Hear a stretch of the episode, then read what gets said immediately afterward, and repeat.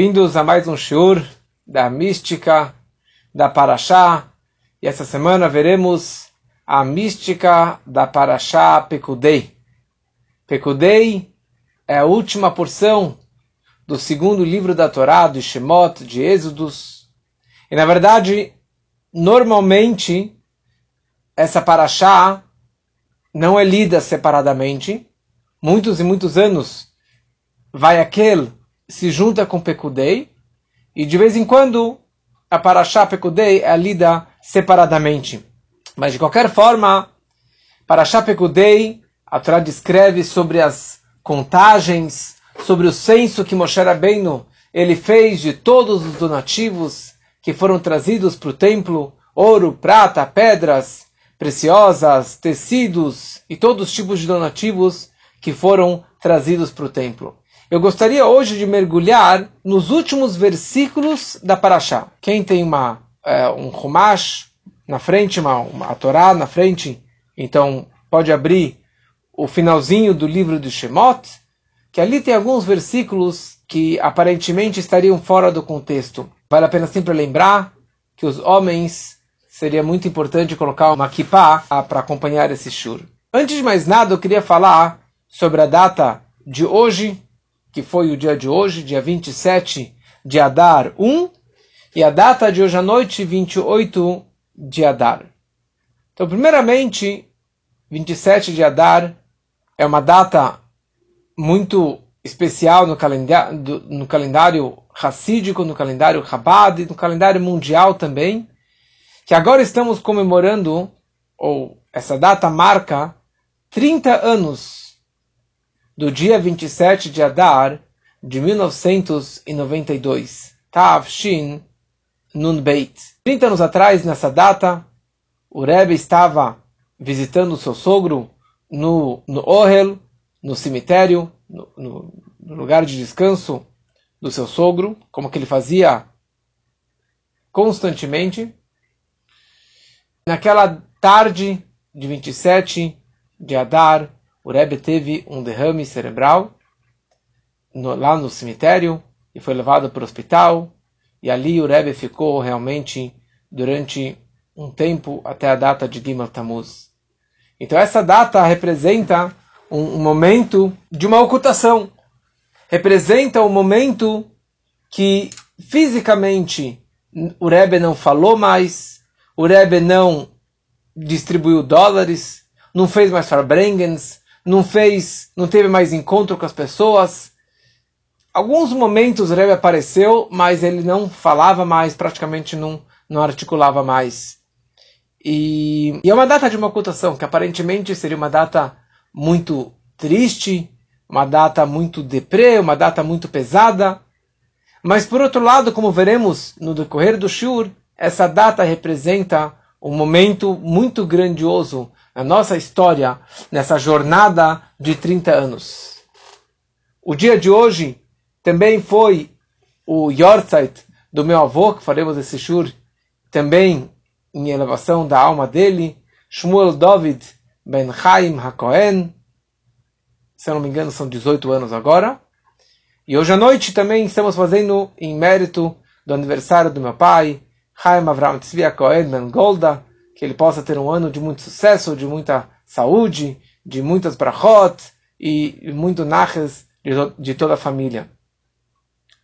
No final da Parashá, consta sobre o momento no qual Moshe Rabbeinu ele montou todo, todo o tabernáculo, porque trouxeram todas as peças, montaram todas as peças, mas quem que realmente conseguiu montar esse Lego erguer as paredes de de 5 metros de altura e todos aqueles objetos tão complexos foi o Moshe Rabbeinu. E a Torá diz no final da Parashá, Veloyachol Moshe Lavó, Moshe Rabbeinu, ele não conseguiu entrar no Ohel Moed, no santuário, que Shachan Alav, pois a nuvem da glória, a presença divina, repousava sobre a tenda da reunião e a glória de Deus enchia o tabernáculo. Então por isso Moshe Rabbeinu, na verdade, ele não conseguia entrar nesse local, porque a nuvem de Deus, a presença divina estava lá dentro, e ninguém conseguia entrar.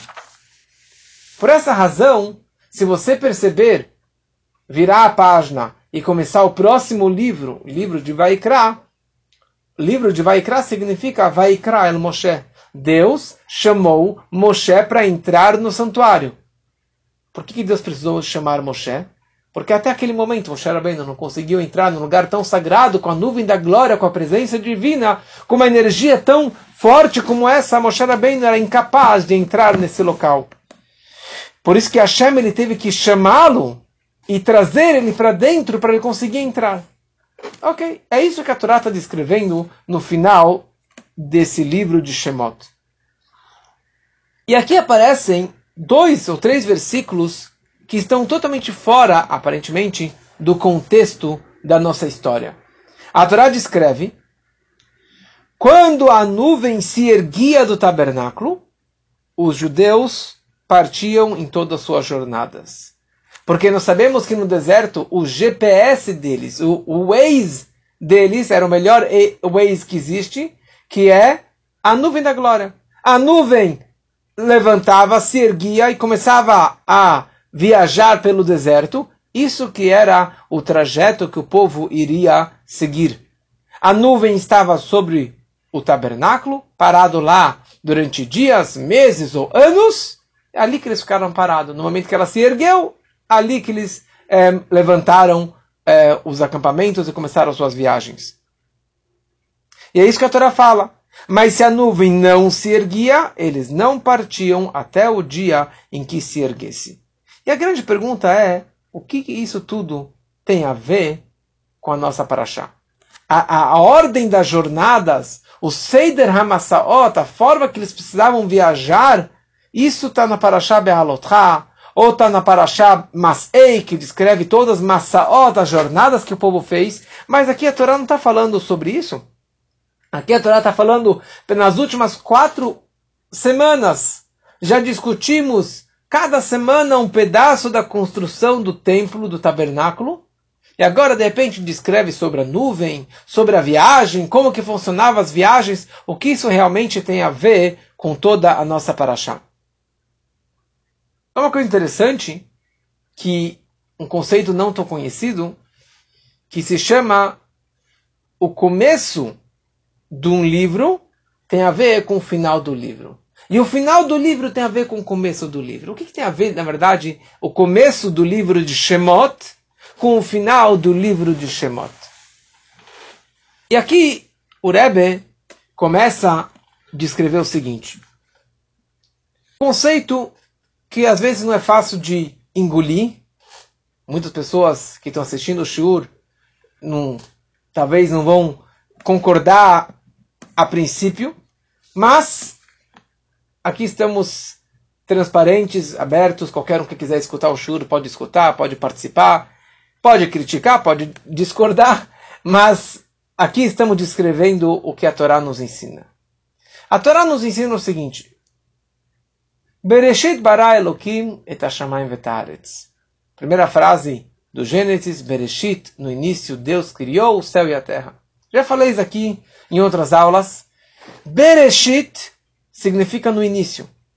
Mas você escreve Beit Reshit. Dois propósitos, dois princípios, dois objetivos para os quais Deus criou Shamayim Vaaretz, o céu e a terra. Duas coisas que são chamadas de Reshit, de início. Uma é a Torá, que é o início do pensamento de Deus, e outra que é o povo de Israel. Benei Israel são chamados o povo querido, o povo que esse foi o propósito da criação do mundo para criar o povo de Israel, o povo judeu. Por isso que nós temos sempre estivemos aqui e estamos em todas as políticas, e quem que talvez vai intermediar a guerra entre a Rússia e a Ucrânia é Israel. Sempre estão metidos aqui ali, aliás, o presidente também é judeu da Ucrânia. Mas de qualquer forma, a Torá nos ensina que Deus criou o universo, o mundo, milhões e bilhões de criaturas, de seres humanos e de animais, e de minerais e de vegetais, para um propósito, para o povo de Israel. O povo de Israel vai usar a Torá para trazer Deus para a terra. Uma luminária, certo? Para uma tocha para iluminar toda a humanidade. Ou seja, toda a humanidade foi criada como um meio para um objetivo maior.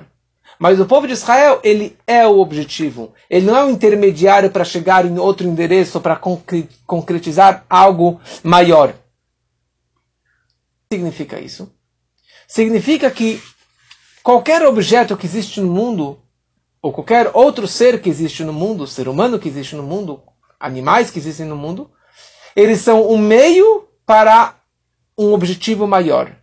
Eles foram criados para servir a Deus, quer dizer, ser foram criados, por intermédio deles eu vou servir a Deus. Por exemplo, é, a água existe para que os, os humanos, os animais, a, a, vegetação beba dessa água. O judeu, ele é o próprio objetivo. Ele é o tachlis, ele é o pensamento. Por quê? Porque o judeu ele, é um, ele tem uma alma judaica que está unificada com Deus, que é um pedaço de Deus. Então, essa união é absoluta. Onde eu quero chegar com tudo isso? Eu quero chegar que, sendo que o objetivo é neles, então eles não são um mero trampolim para atingir um outro nível. Tudo o que acontece na vida judaica é o tudo o que acontece é o próprio objetivo. Nas subidas é o objetivo e nas descidas também é o objetivo. Na luz é um objetivo e na escuridão também é um objetivo. Quando você faz uma mitzvah, uma boa ação, ele é o objetivo. E quando você faz um pecado, ele também é o objetivo. O objetivo. Isso aqui é muito louco. Ou seja, cada passo que nós estamos dando, o primeiro passo, ele era o objetivo. Na hora que você concretizou esse primeiro passo, você concretizou essa sua primeira missão, você consegue atingir, você vai chegar para um nível maior. Mas aquele primeiro passo, ou aquele passo para baixo, também fazia parte dessa grande jornada, fazia parte desse objetivo. Tal ponto, se você me perguntar qual é o objetivo, qual é a missão do pecado, de uma transgressão, de um momento de aperto, de um momento negativo na nossa vida, ele é o próprio objetivo. Na hora que a pessoa ela errou, não é que eu posso errar com esse pensamento. Não. Se você já pisou na bola, você já escorregou, já caiu, já pecou, digamos assim, aquele, aquilo lá é o próprio objetivo. No momento que você sair dessa sujeira, sair dessa queda, e, através de uma chuva, de um arrependimento sincero, de um retorno sincero para um bom caminho, então você consegue, na verdade, revelar que aquela queda também era positiva. Aquele momento de aperto, aquele momento de dificuldade, ele também era o próprio objetivo. Ou seja, fazia parte desse de tudo isso. Por isso, você pode descrever uma jornada durante quando você faz vários acampamentos e você continua viajando. Você acampa e você viaja novamente que assim foi durante o deserto, 42 jornadas. Eu poderia falar 42 acampamentos. Membeit Hanaya, 42 é, acampamentos. A Torá descreve isso como 42 objetivos, 42 viagens. Por quê? Porque, sim, na hora que você acampou, você está parado. Mas o objetivo desse acampamento não é ficar parado aqui mas sim para você avançar para no, nova etapa, para mais uma etapa na vida, você continuar subindo, porque cada jornada, cada viagem, você está conhecendo novas pessoas, novos lugares, novas situações da vida. Por isso que a Torá descreve isso como 42 viagens. Paulo Baal Shem Tov, o grande líder racídico, o Baal Shem Tov nos explica que a nossa vida neste mundo também temos 42 acampamentos, ou na verdade 42 viagens. Cada pessoa que nasce, nós estamos aqui numa jornada da vida. Que nem os judeus passaram 42 viagens da saída do Egito até cruzarem o Jordão para entrar em Israel. Assim também cada pessoa, durante a sua vida, ele tem uma jornada. Ele tem uma jornada do seu dia do seu nascimento até 120 anos, com muita saúde, no dia do seu falecimento. É uma jornada. E você pode enxergar essa jornada de duas formas. Você pode falar: olha, eu tive momentos de alto, eu tive momentos maravilhosos, quando eu casei, tive filhos, quando eu me dei bem na escola, na faculdade, quando eu ganhei muito dinheiro, quando eu estava com saúde, isso aqui eram os momentos maravilhosos da minha vida. Mas eu tive aqueles momentos de aperto, momentos de tapas na cara, momentos de quedas, de doenças, de dificuldades, de crises, de Covid, de dores, de divórcios, de perdas de entes queridos. Isso eram momentos. Ah, isso aqui eu vou apagar da minha história. Isso daqui eram momentos negativos, eram momentos que não vale a pena ficar relembrando. Vem a Torá nos descreve, saiba que nós estamos in one journey, numa jornada numa só viagem, ou 42 viagens, e eu não me importo com os acampamentos. Ou seja, aqueles momentos de queda, aqueles momentos de aperto, aqueles momentos de dificuldade, de dores e de aflição, eu chamo isso aqui de queda. Eu chamo isso aqui parte do objetivo. Você escorregou? Muito bom. Aliás, como falamos semana passada, ou semana retrasada, sobre o pecado do bezerro de ouro, que Deus falou para Moshe Rabbeinu, valeu Moshe Rabbeinu que você quebrou as tábuas. E nós explicamos exatamente essa ideia também, que fazia parte a quebra das tábuas. Esse momento de aperto, o momento da quebra também faz parte. Deus falou para ele parabéns, faz parte do objetivo. Fazia parte do decreto celestial que ele quebrasse das tábuas. Mesma coisa aqui. A nossa vida. Tudo é uma jornada. Tudo é uma subida. Tudo faz parte desse upgrade que você está subindo. Está escrito que mesmo os maiores tzadikim, eles também caem. Mas eles conseguem enxergar que a queda faz parte da subida. A dificuldade faz parte da solução. O problema já é a solução. A doença. Hoje recebi uma ótima notícia de um grande amigo, uma grande amiga, que fez uma cirurgia de urgência e estavam desesperados que talvez o diagnóstico sairia algo negativo. E nós falamos, rezem, tenha kavaná, tenha a intenção e o pensamento positivo que tudo vai dar certo.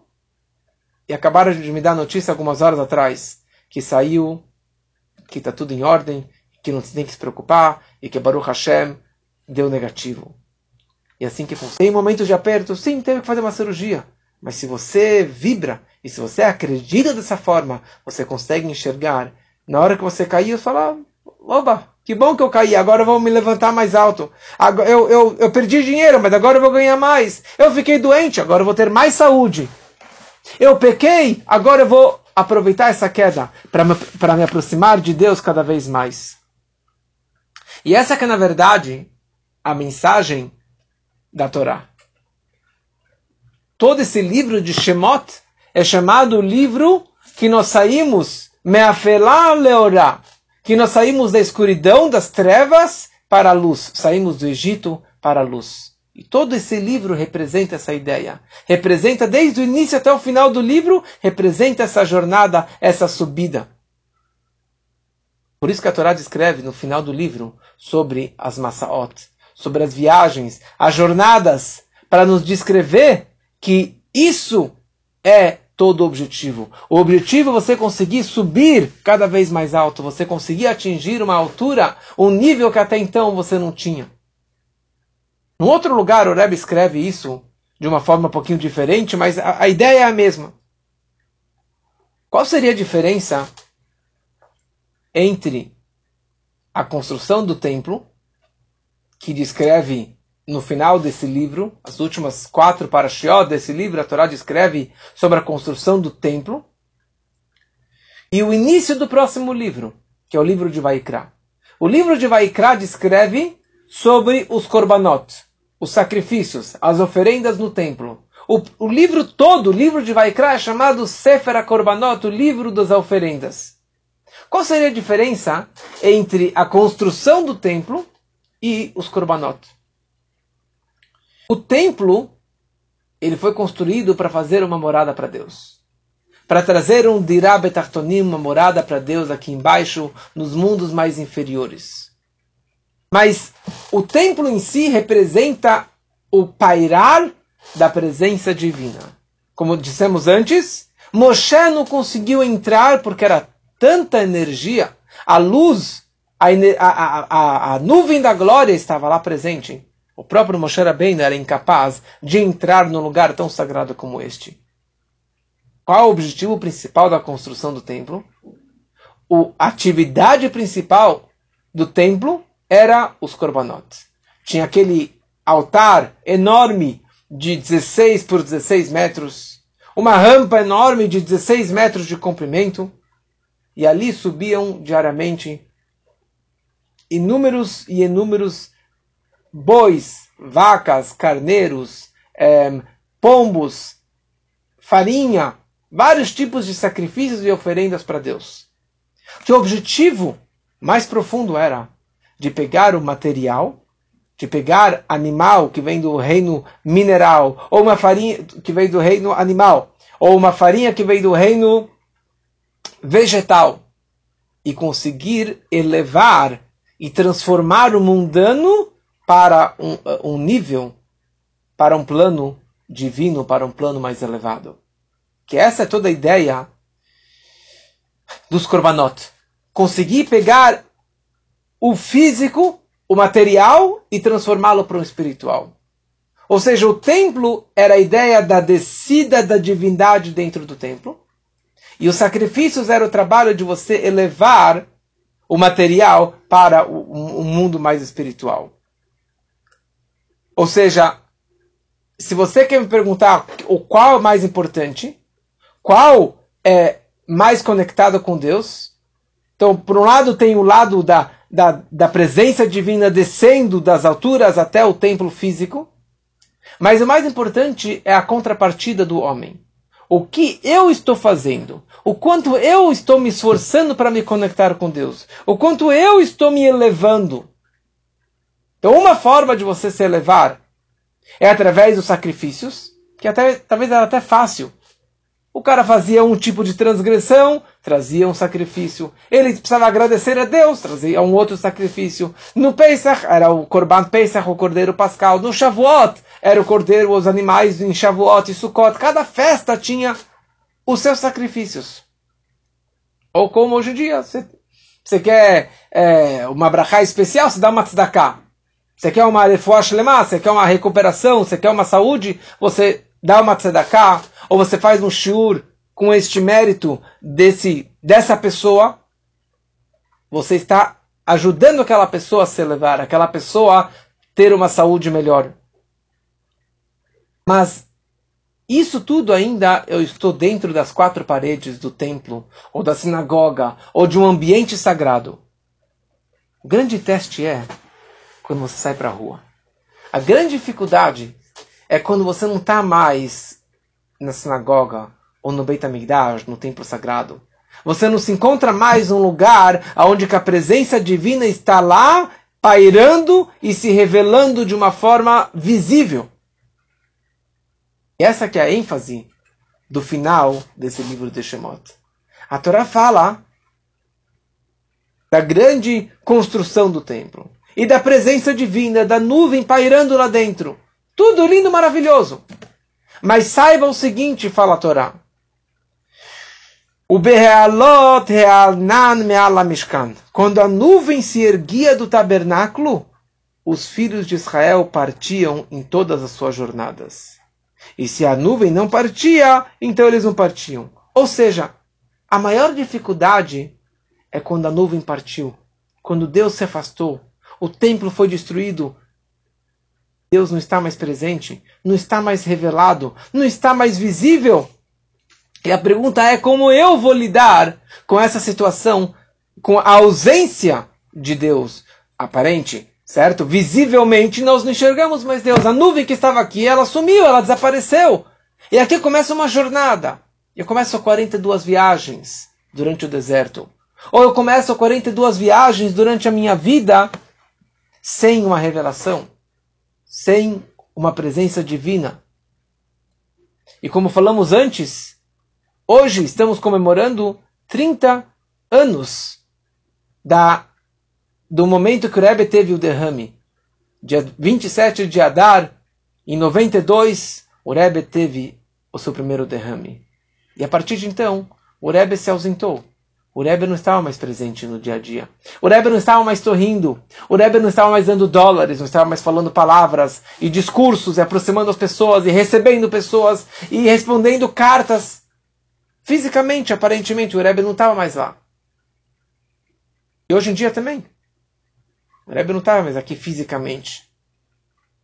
Aliás, eu não vou me aprofundar nessa ideia do Rebbe, que esse é um próximo curso que eu vou começar daqui algumas semanas, depois de Purim, eu vou começar um novo curso na aula de terça-feira, quando acabar as aulas de Megillat Esther, eu vou começar um curso sobre Rebbe ontem, Rebbe hoje e Rebbe amanhã, explicar o que é Rebbe, como se conectar com o Rebbe, qual a importância do Rebbe, qual é, é o valor de você estar conectado com o Rebbe, o que significa escrever cartas para o Rebbe, o que muitas pessoas escrevem cartas e recebem várias e várias brachot e respostas e assim por diante. Mas de qualquer forma, 30 anos que fisicamente não escutamos mais o Rebbe. O Rebbe não fala mais, o Rebbe não escreve mais. E é duro, é difícil, é pesado. Mas se você consegue viver a vida da forma que o Rebbe nos ensinou, que tudo isso que eu estou falando o Rebbe nos transmitiu, você entender que a ideia não é a queda, você tem que enxergar não o acampamento, não a descida, não o momento do pecado, mas sim a solução, a subida, a jornada, o objetivo. Saiba que estamos aqui como um mensageiro de Deus. Saiba que 30 anos, o Rebbe não fala, mas nunca existiu na história do Chabad tantos e tantos adeptos ao Chabad e adeptos ao Rebbe, seguidores do Rebbe, pessoas que, que, que vão até o túmulo do Rebbe, que vão até o 770, que escrevem cartas para o Rebbe, que estão conectadas com o Rebbe, muito mais do que quando que o Rebbe estava nos nossos, nas, na frente dos nossos olhos carnais e você podia falar com o Rebbe, etc. Porque hoje, se você realmente está conectado com o Rebbe, você consegue enxergar e se conectar de uma forma muito mais elevada e muito mais profunda. Mesma coisa na nossa vida.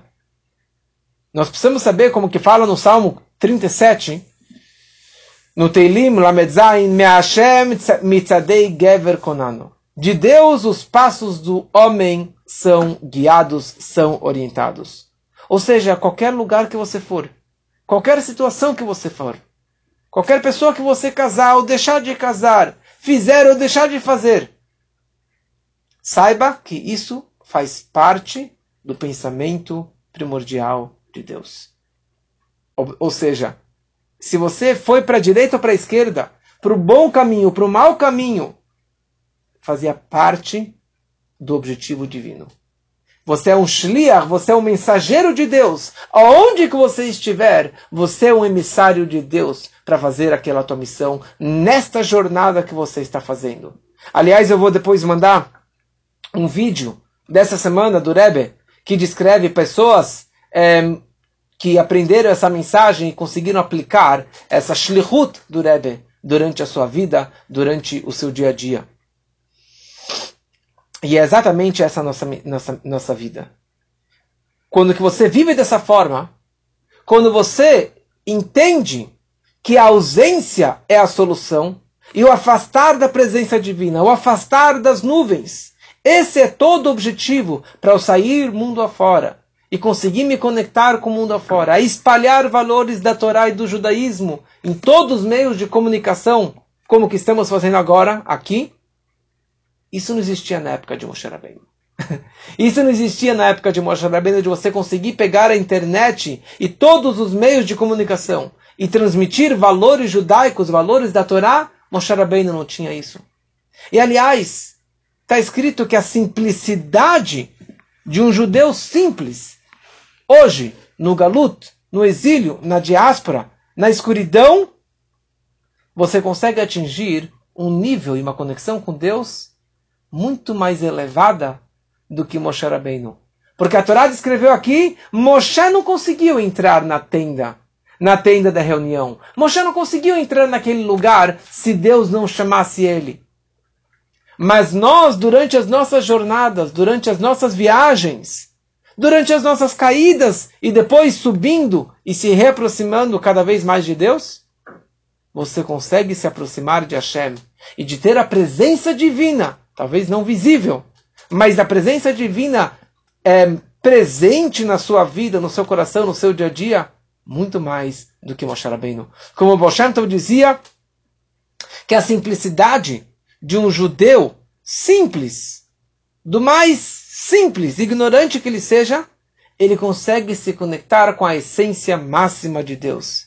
E mesmo Moshe Rabbeinu, maior de todos os líderes, ele teria inveja de você.